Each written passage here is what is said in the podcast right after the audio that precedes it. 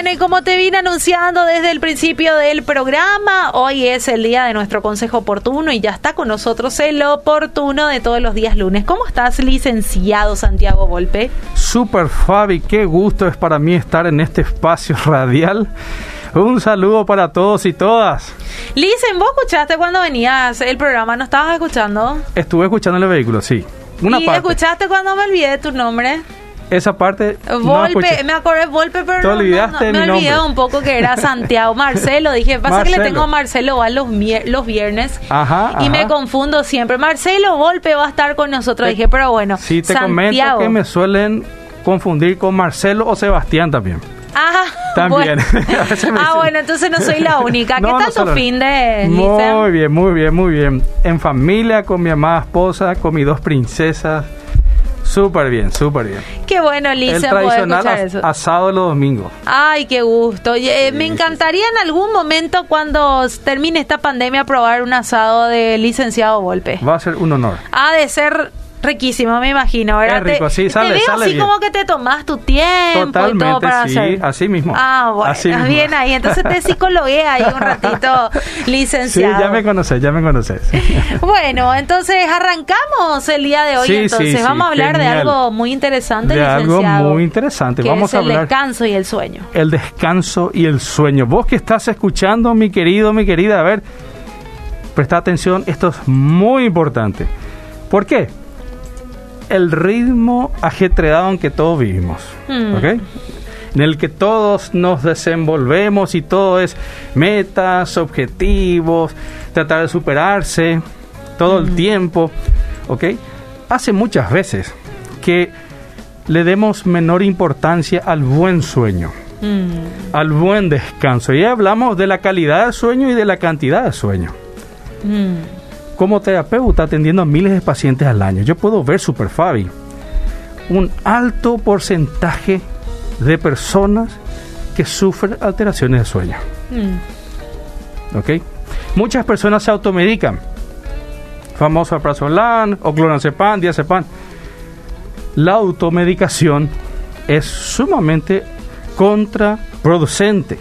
Tenés que consultar al médico y nunca se descarta que una alteración de sueño, Superfabi, pueda tener un origen de un problema médico, problema orgánico, problema físico. Mm. Por eso es importante que si tenés problemas de sueño, te hagas un chequeo general con tu médico, con tu doctor, para ver cómo, cómo estás de salud física. Mi querido, vos que estás escuchando, mi querida, no existe salud si uno no tiene un buen descanso y un buen sueño. No existe ni salud física ni salud mental. No existe. El sueño es sumamente importante y muchas personas trasnochan, no duermen lo suficiente Mm. y no tienen una calidad de sueño adecuada. Siempre se habla de la rapidez en que yo concilio el sueño. O sea, cuando me acuesto, ¿cuánto tiempo tardo en dormir? Yo Eso es importante. Si duermo continuadamente, o sea, sin despertarme, Mm. el famoso sueño fragmentado que hace mucho daño. Y se habla también de levantarse descansado, con un sueño reparador. ¿Cómo estás? Evalúate, mi querido y mi querida, ¿cómo andas? Esta pandemia ha traído muchas alteraciones de sueño. Mm. Y vamos a hablar de las alteraciones psicológicas que produce. ¿Ok? Sin antes mencionar que muchos factores influyen en el sueño normal. Por ejemplo, la edad. Porque el sueño va cambiando un tanto en ciertos aspectos con los años. Se habla mucho de la privación del sueño, ¿ok? Mis horarios, mis hábitos, mis ritmos circadianos, se habla. Mm. ¿ok? Si una persona ingiere fármacos, drogas, alcohol, cigarrillo, podemos hablar de, de estadios importantes como el embarazo, menopausia. Y lo que a mí me compete, personalidad, estrés, factores emocionales, ¿ok? ¿Qué estilo de vida uno lleva? Y por supuesto, con un nutricionista, con un nutricionista se puede amplificar hablar sobre la dieta alimenticia. ¿Ok? El descansar es sumamente importante. Es determinante para tu salud general. Y siempre pues se dice, Super Fabi, que uno tiene que dormir en promedio 8 horas. Ahora bien, según la National Sleep Foundation, en el 2015, elaboró, recomendaciones que, por ejemplo, los recién nacidos deberían de dormir entre 14 y 17 horas. 14 mm. y 17. Los bebés de 12 a 15 horas. Tenemos que recordar que los dos primeros años de vida, ¿ok? Es ese tiempo en donde el ser humano es bebé. Luego del segundo año deja de ser bebé y se convierte en niño o niña. Los escolares, los niños pequeños, de 9 a 11 horas deben dormir. Ojo con hacer dormir menos tiempo a los niños o niñas. Mm. Porque están en una etapa plena de desarrollo y hasta 11 horas puede ser muy válido. Cuando nos referimos a los adolescentes de 8 a 10 horas, deberían de dormir entre 8 a 10 horas. Los adultos jóvenes de 7 a 9, los adultos mayores de 7 a 8. ¿Ok? Pero es importante que los niños los bebés, los niños y los adolescentes tengan mayor cantidad de horas. Y los padres tenemos que saber eso porque es muy importante. Eh, licenciado, una pregunta. ¿Influye mucho también el ambiente donde Totalmente, están durmiendo? excelente pregunta, Super Fabi. El ambiente es sumamente importante y vamos a llegar a ese punto. Mm. Y vos te referís al dormitorio, a la casa, ¿verdad? Al dormitorio. Sí, sí, perfecto. Vamos a hablar en un momento sobre la temperatura, mm. sobre la luz, sobre los ruidos y otras cosas más, porque el ambiente es determinante para conciliar el sueño, para sostener el sueño mm. y para repararse con el sueño. Pero ¿para qué sirve el sueño, Super Fabi? ¿Para qué, para qué dormimos? ¿Para qué, ¿Por qué tenemos que dormir? ¿Por qué es tan importante? Porque tiene una función inmunitaria. Mm. ¿Ok? solidifica nuestro sistema inmunológico. ¿Ok? Nos recuperamos energéticamente hablando. ¿Ok? Tiene una función linfática, se llama en neuropsicología. ¿Qué es eso? Se eliminan las, las, los elementos tóxicos. ¿Ok? Se eliminan. ¿Ok? Las toxicidades. Es importante para qué? Bueno, para la plasticidad neuronal, se habla mucho de la regulación de los estados de ánimo, de las emociones, ¿ok? El descansar, el dormir es sumamente importante. ¿Por qué? ¿Por qué Fabio? Porque se recupera uno del desgaste durante el día. ¿Ok? En esa primera fase o etapa, cuando empezamos a descansar, ¿qué pasa? Disminuye nuestra frecuencia cardíaca, respiratoria, nos disminuye nuestra presión arterial, ¿ok? ¿Qué es lo que pasa? Bueno, el metabolismo también. ¿Y qué es lo que pasa? Bueno, en ese momento se estimula el sistema inmunitario y disminuye el cortisol. Y ahí, bueno, la persona, el organismo, el cuerpo, principalmente en la fase 3 y 4 del sueño, empieza, bueno, a generar un restablecimiento de las energías. Tenemos seis tipos de etapas de sueño super Seis tipos. Se habla de la etapa no REM, Not Rapid Eyes Movement. No hay movimientos oculares rápidos. Son las primeras cuatro fases, donde descansamos y no movemos los ojos. Pero en las 5 y las 6 se llama REM, Rapid Eyes Movement. Ahí movemos, hay movimientos oculares. Porque ahí aumenta la actividad cerebral. No quiero dejar de mencionar qué pasa en cada etapa Superfabio. Sí. En la etapa, en la fase 1, se necesitan las ondas teta, T-H-E-T-A. En la fase 2 se habla mucho de los spindles y complejos K. Y la fase 3 y 4 son los sueños profundos, sueños deltas, que son más amplificadas las ondas. ¿A los cuántos minutos más o menos se llega a esa tercera fase? Excelente tu pregunta. Bueno, se considera que un ciclo entero dura entre 70 a 100 minutos. ¿ok? Mm. Y el 75% del sueño total es la primera fase, del 1 al 4. Mm. Y el 25% del sueño total, hablamos de las fases 5 y 6. ¿ok? Cada ciclo se va repitiendo 4 o 5 veces durante toda la noche. 4 o 5 veces. ¿Ok? Y eh, digamos que en la primera fase, en la primera vuelta, digamos, se cumplen las seis fases. Pues en la segunda no se cumplen todas. No son todas iguales, todas las fases. ¿ok? Pero bueno, para inducir el sueño se, hace, se necesitan las ondas alfa para empezar a adormecerse. Y después se entra en la fase 1. 2, 3, en la fase 3 ya hay un sueño profundo. Uno descansa, ahí es una fase muy importante para recuperarse físicamente. Principalmente la 3 y la 4. Y 5 y 6 se habla de fase beta y teta, donde hay, digamos, un despertar cerebral, mayor despertar, mayor actividad cerebral, ¿ok? Que corresponde más o menos al 25% del total del sueño. Es sumamente importante para la plasticidad cerebral, ¿ok? Y bueno, para lo que es maduración cerebral, eliminación de la sobrecarga de información durante el día y consolidar el aprendizaje y la memoria es sumamente importante el sueño, el descanso. El ser humano no puede vivir sin dormir y con un mal sueño, una mala calidad de sueño, tiene una reducción significativa de su bienestar, tanto físico como mental, como psicológico. Cuando hablamos, ¿cuáles son las consecuencias? ¿Qué, qué es lo que tanto si yo trasnocho siempre? ¿Qué es lo que tanto si yo duermo cinco horas, cuatro horas? Hay veces que no duermo. ¿Qué- Antes que nada mencionar de que todos los ritmos circadianos pueden variar. No todos son iguales. Claro. Hay muchos factores que intervienen en el sueño y en el descanso. Pero siempre es importante promediar y tener una buena, un buen hábito de sueño. Las personas que no descansan bien tienden a la fatiga, ¿ok? A la somnolencia, al desgaste.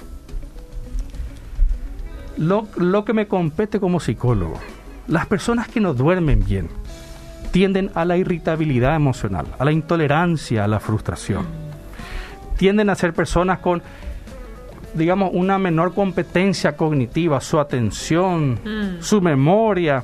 Las personas con mal descanso suelen tener mala competencia cognitiva, se distraen con facilidad.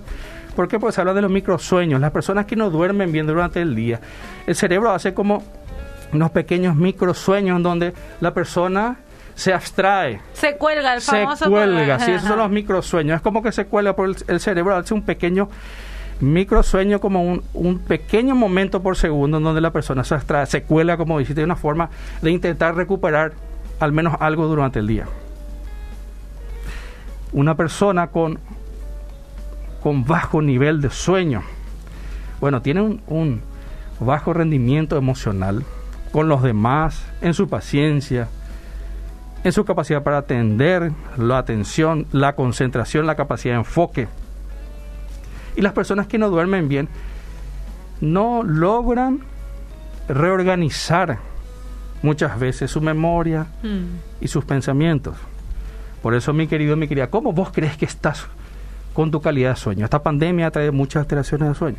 Muchas personas, como consecuencias emocionales, de estrés galopante, Mm. alteraciones de ansiedad, tienen alteraciones de sueño. Siempre menciono que, de acuerdo a cómo es tu sueño, tu calidad de sueño, me refiero, es tu vida Tu día a día. y tu día a día, Ah. por supuesto, ¿verdad? El sueño habla mucho de la persona. Mm. Pero por supuesto, no se puede descartar una, una patología física que esté generando un problema de sueño. Por eso es importante que te chequees con tu médico, con tu médica. Entonces, mi querido, mi querida, es importantísimo que tengas presente que para modificar tu calidad y tu cantidad de sueño, necesitas un cambio de estilo de vida. Mm. Muchas personas viven una actividad laboral ajetreada, con un, con un ambiente de muchísima presión, un ambiente agresivo, una vida hiper acelerada e hiper vulnerabilizada, una vida de muchos conflictos internos y con otras personas externos que en muchas personas puede alterar la calidad y cantidad de sueño. Mm. Y una persona que no descansa bien no se recupera y tiene consecuencias tanto a nivel físico como a nivel psicológico. Cuando hablamos, bueno, me dicen, Santi, ¿qué, qué yo puedo hacer para descansar? Me di cuenta que realmente duermo poco, cuando me levanto me Soy levanto. pirebaí. Soy pirebaí y, y no me despierto luego bien y siempre estoy cansado, fatigado, casi nunca duermo bien. Mi rendimiento cada vez es menor con las cosas que hago. Bueno, ¿qué, qué podemos hacer? ¿Qué debemos de hacer? Bueno, lo mencionado primeramente, el cambio de estilo de vida. Generalmente una persona que no duerme bien tiene también otros síntomas, Mm. principalmente cuando hablamos de estrés, de ansiedad. Tiene problemas gastrointestinales, otro tipo de psicosomatizaciones, presión alta muchas veces. Bueno, por eso es importante que vos evalúes, porque tu calidad de sueño está hablando mucho de tu bienestar, de tu salud, de cómo estás viviendo tu vida. ¿Qué tenemos que hacer aparte de cambiar a un estilo de vida más favorable? ¿Qué tenemos que hacer? Bueno, habías mencionado, Super Fabi, Sí. si el ambiente tiene algo que ver. Sí. Habías mencionado, bueno, perfecto, sí, tiene mucho que ver. Entonces, vos que estás escuchando, querés empezar a dormir mejor, querés empezar a descansar, a tener menos interrupciones por las noches, muchas personas se levantan a las 12 de la noche, casi a diario, a las 3 de la mañana, a las 4 de la mañana. Bueno, son como fragmentos bastante comunes. Las 12 de la noche, a las 3 de la mañana, a veces un poco más. Y a muchos les dificulta retomar el sueño. Mi querido, mi querida, uno de los grandes sincronizadores biológicos es el ciclo luz-oscuridad. Ujú. Luz, oscuridad, ¿ok? Está comprobado de que si alguna parte de tu cuerpo, imagínate cómo somos fotosensibles, los seres humanos, somos sumamente sensibles a la luz. Inclusive, si alguna parte de tu piel recibe luz, tanto luz artificial, se incrementa la actividad del cerebro y eso puede no ayudar a conciliar el sueño. Muchas personas pueden decir, bueno, yo duermo con la luz prendida, con mi velador prendido, pero me tapo los ojos. Esa luz artificial puede igualmente, por más que no estés viendo la luz, puede influir en tu actividad cerebral e impedir que tengas un descanso profundo. Desde que apareció la luz artificial, el ser humano duerme 120 minutos menos en promedio diario, dos horas menos. Por ende, ese, esa regulación o sincronización es sumamente importante entre la luz y la oscuridad. Hay que dormir con la luz apagada, en total oscuridad.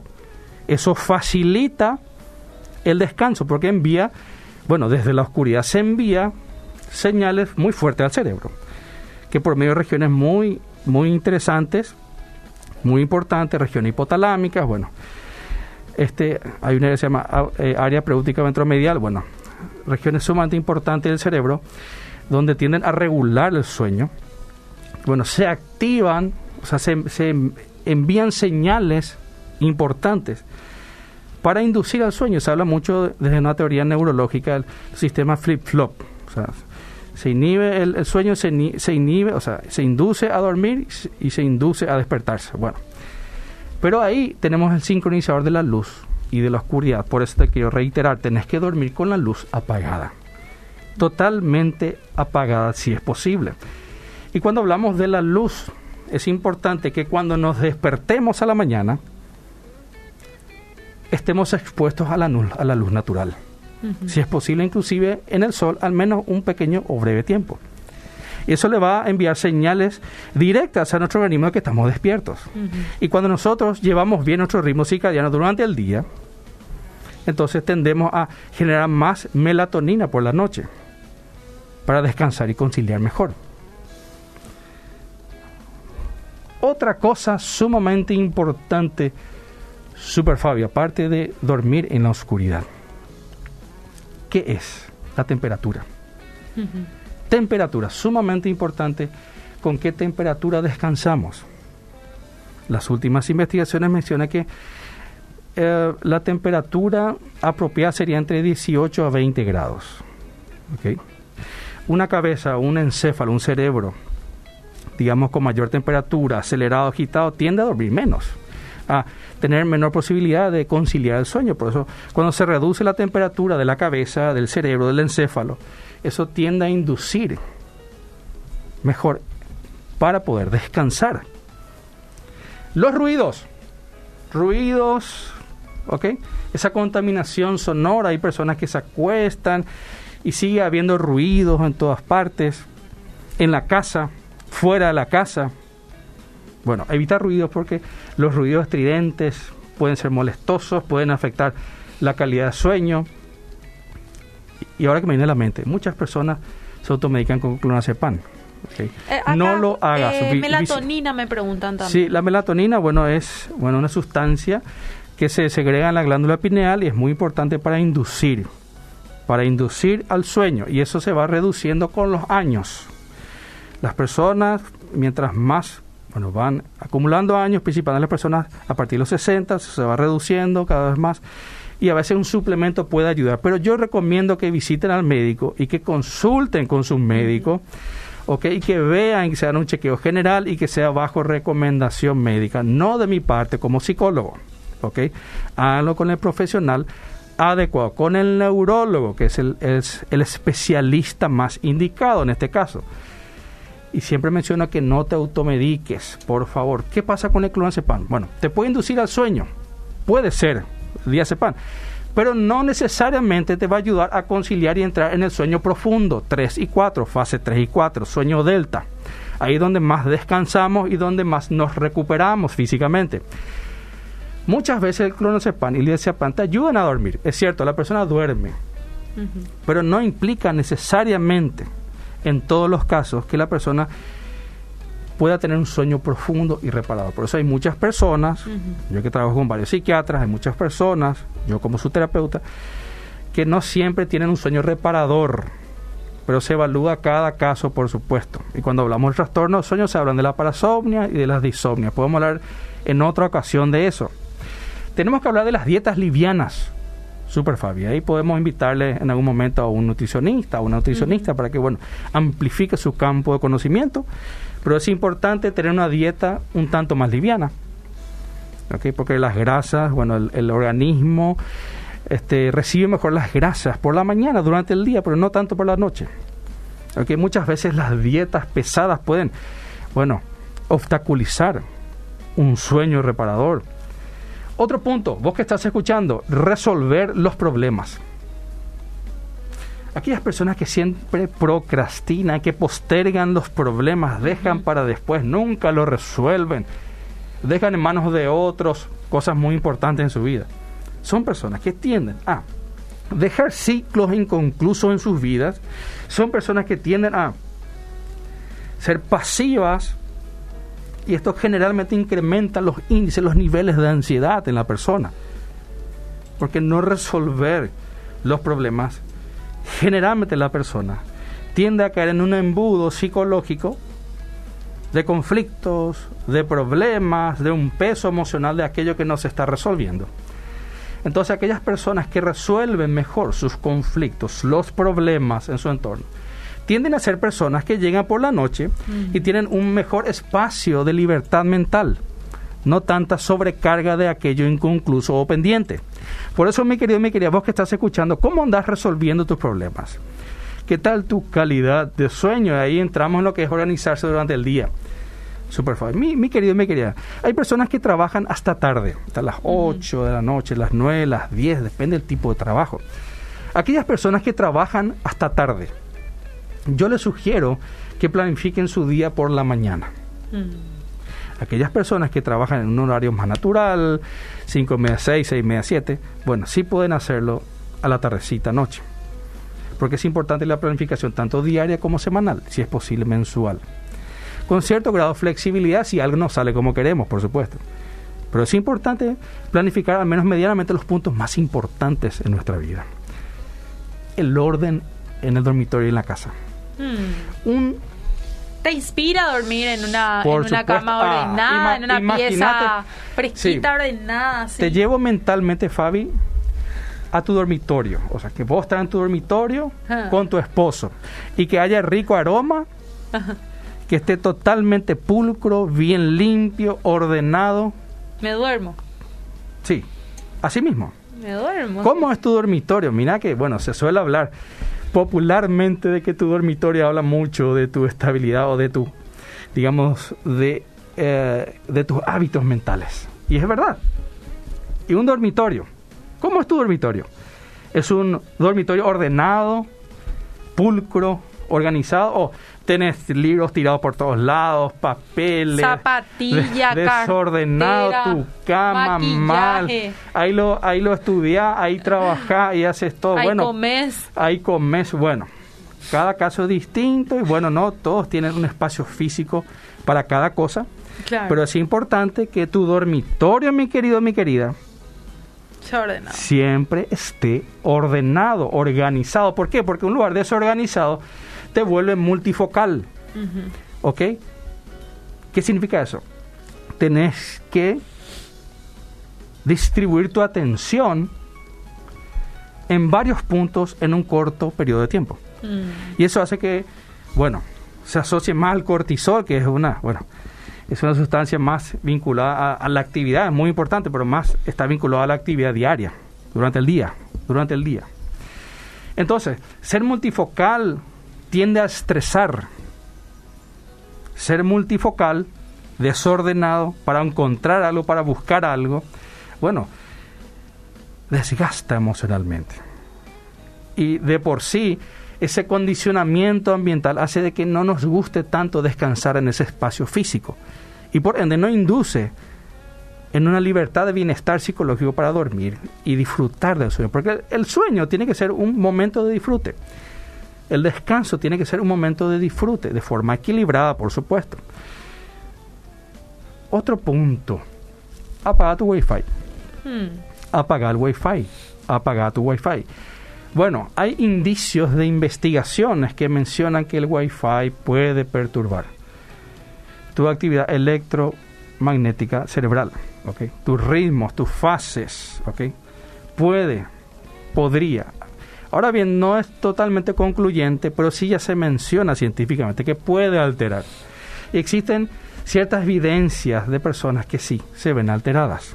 Por ende, te recomiendo, mi querido, mi querida, que, pues bien, apagues, apagues el wifi.